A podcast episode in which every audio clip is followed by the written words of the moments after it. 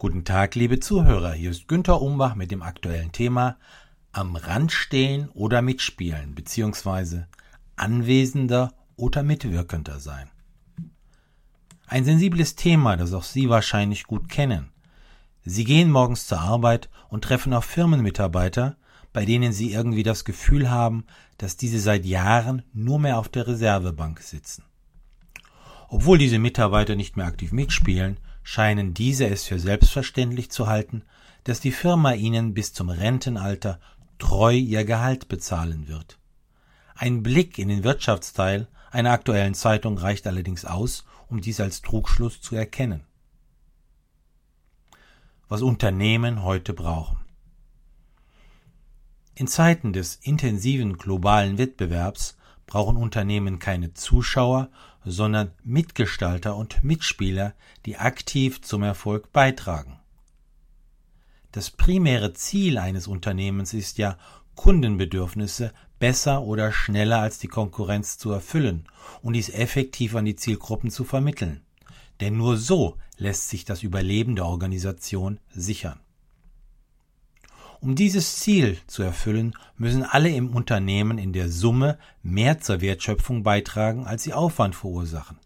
Vereinfacht gesagt, müssen sie ihrem Arbeitgeber mehr Wert geben, als Kosten verursachen. So wie eine Mannschaft im Sport nur gemeinsam gewinnen kann, wird auch ein Unternehmen langfristig nur überleben, wenn alle Mitarbeiter ihren angemessenen Beitrag zum Erfolg leisten wie mit den Low-Performern umgehen. Es stellt sich die heikle Frage, was tun mit Mitarbeitern, die an ihrem aktuellen Arbeitsplatz nicht zum Unternehmenserfolg beitragen. In einem sehr sozialen Land, in dem wegen mangelnder Arbeitsergebnisse praktisch niemandem gekündigt werden kann. Zuerst ist Transparenz angesagt. Manchen Mitarbeitern ist völlig unklar, woran ihre Leistung überhaupt gemessen wird, weil es nie präzise mit ihnen besprochen wurde und auch nie schriftlich festgelegt wurde. Klare Leistungskenngrößen entwickeln. Daher sollten gemeinsam nachvollziehbare und erreichbare Leistungskenngrößen oder Key Performance Indicators oder kurz KPIs definiert und später monitoriert werden. Anderenfalls weiß keiner, inwieweit man auf dem richtigen Kurs ist und wo man hinsichtlich der angestrebten Ergebnisse wirklich steht. Um Bedeutung zu haben, sollten diese KPIs niemals Input, sondern stets Business Outcome basiert sein. Die Entwicklung und gemeinsame Abstimmung dieser KPIs gehören zu den vorrangigen Aufgaben der Abteilungs- und Bereichsleiter. Worte und Texte beeinflussen Verhalten und haben so die Tendenz, sich in der Wirklichkeit zu manifestieren, ähnlich einer sich selbst erfüllenden Prophezeiung. Die Aussagen in den KPIs machen dem Leser also bewusst, woran er gemessen wird und helfen ihm, im Alltag die Prioritäten richtig zu setzen. Falls vereinbarte Meilensteine nicht erbracht werden, sollte man zunächst vertraulich und wertschätzend nachfragen, ob eine persönliche oder familiäre Ausnahmesituation vorliegt, bei der man helfen kann. Den Reset-Button drücken. Manchmal hilft es, im Sinne eines Restarts, dem jeweiligen Mitarbeiter in einem anderen Team oder anderen Geschäftsfeld die Chance auf einen internen Neubeginn zu geben. Ich habe in meiner Industrie- und Beratungstätigkeit Menschen gesehen, die in einer neuen Umgebung überraschend aufgeblüht sind und dort ihre Talente voller Energie entfaltet haben. Weiterhin können maßgeschneiderte Trainings und Coachings den Mitarbeiter fördern und ihm helfen, die aktuellen Anforderungen zu erfüllen, falls er zu Änderungen in seinem Leben bereit ist. Kein Tabuthema. Falls die gesamte Bandbreite von Maßnahmen langfristig keinen Erfolg bringt, sollte auch eine würdige Trennung im gegenseitigen Einverständnis mit großzügiger Abfindung, Outplacement und Hilfe zur beruflichen Neuorientierung erwogen werden.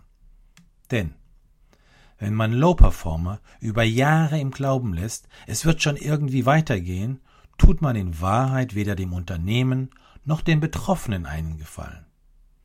Bei einem finanziellen Engpass werden diese meist die ersten sein, die gehen müssen, oft zu deren völligen Überraschung. Daher ist für beide Seiten eine regelmäßige, ehrliche Leistungsbewertung fair und vorteilhaft.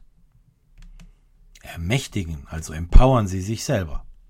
Hier fünf gewählte, ausgewählte Empfehlungen für Sie persönlich. Erstens. Übernehmen Sie die Verantwortung für Ihre Laufbahn. Werden Sie in Ihrem Feld so gut und in Ihrem Netzwerk so breit, dass andere Teams Sie gerne in Ihrer Mitte hätten. So werden Sie unabhängiger von Personalabteilung und Ihrem jetzigen Chef. Zweitens. Schreiben Sie engagiert am Projektplan bzw. Drehbuch von Vorhaben mit, sodass die Kunden, Ihr Unternehmen als auch Sie hinsichtlich Erfahrungsgewinn davon profitieren. Drittens. Sie haben meist mehr Freiraum, als Sie denken. Manche Grenzen sind in Wirklichkeit dünner als ein Papiertaschentuch. Nutzen Sie daher Ihre Freiräume und werden Sie zum Intrapreneur. Anmerkung, ja, ich weiß wohl, dass es Compliance-Regeln gibt. Viertens. Falls Sie meinen, dass Ihre Fähigkeiten in einer anderen Funktion oder in einem anderen Bereich besser zur Geltung kommen, initiieren Sie die notwendigen Schritte. Fünftens.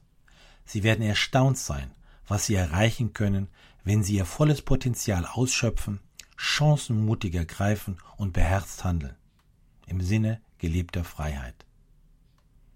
In diesem Sinne weiterhin viel Erfolg wünscht Ihnen Ihr Günther Umbach.